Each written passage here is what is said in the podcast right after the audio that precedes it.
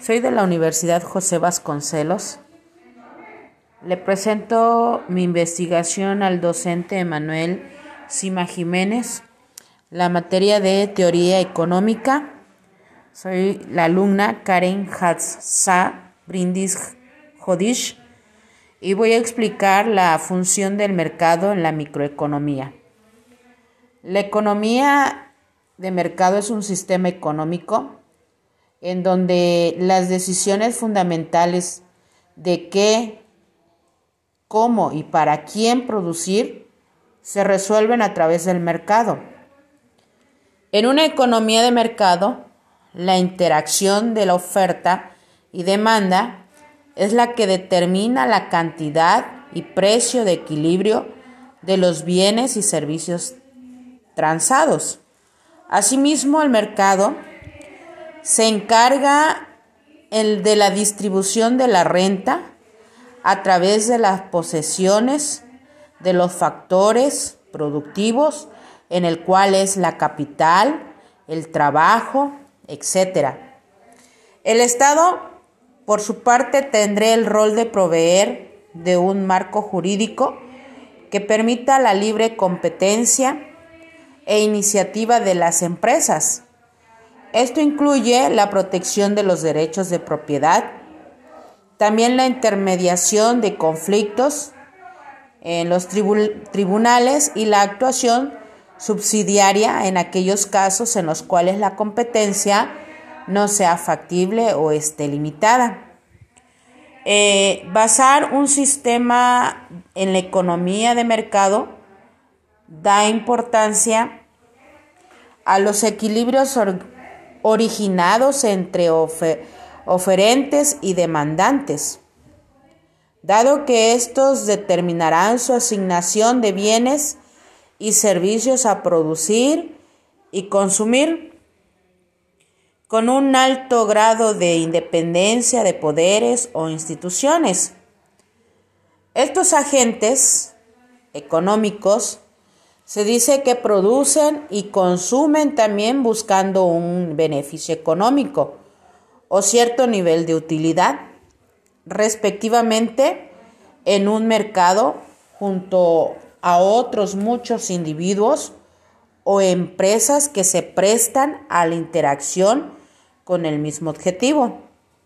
Esto se origina con la escasez de recursos, que hace necesario desarrollar las distintas actividades y las diferentes decisiones de su consumo. Para la existencia de mercados libres, se necesita que los distintos gobiernos se centren en el control y la supervisión de los derechos de productores y, y consumidores, en su lugar dejando de manejar a voluntad sus actividades. En el sistema político más proteccionistas estarán más alejados de la economía de mercado, mientras otras corrientes como el keynesianismo hablan de un papel de influencia relativo.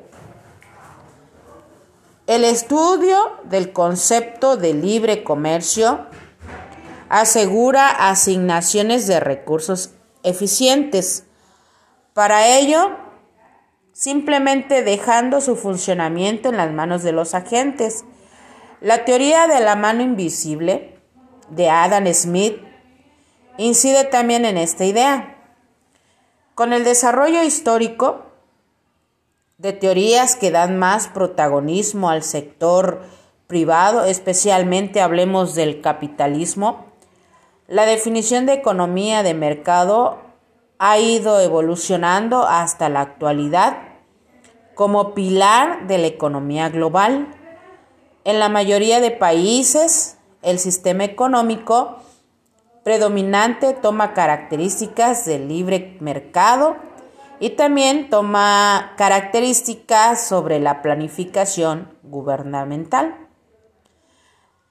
Tiene varias características de una economía de mercado.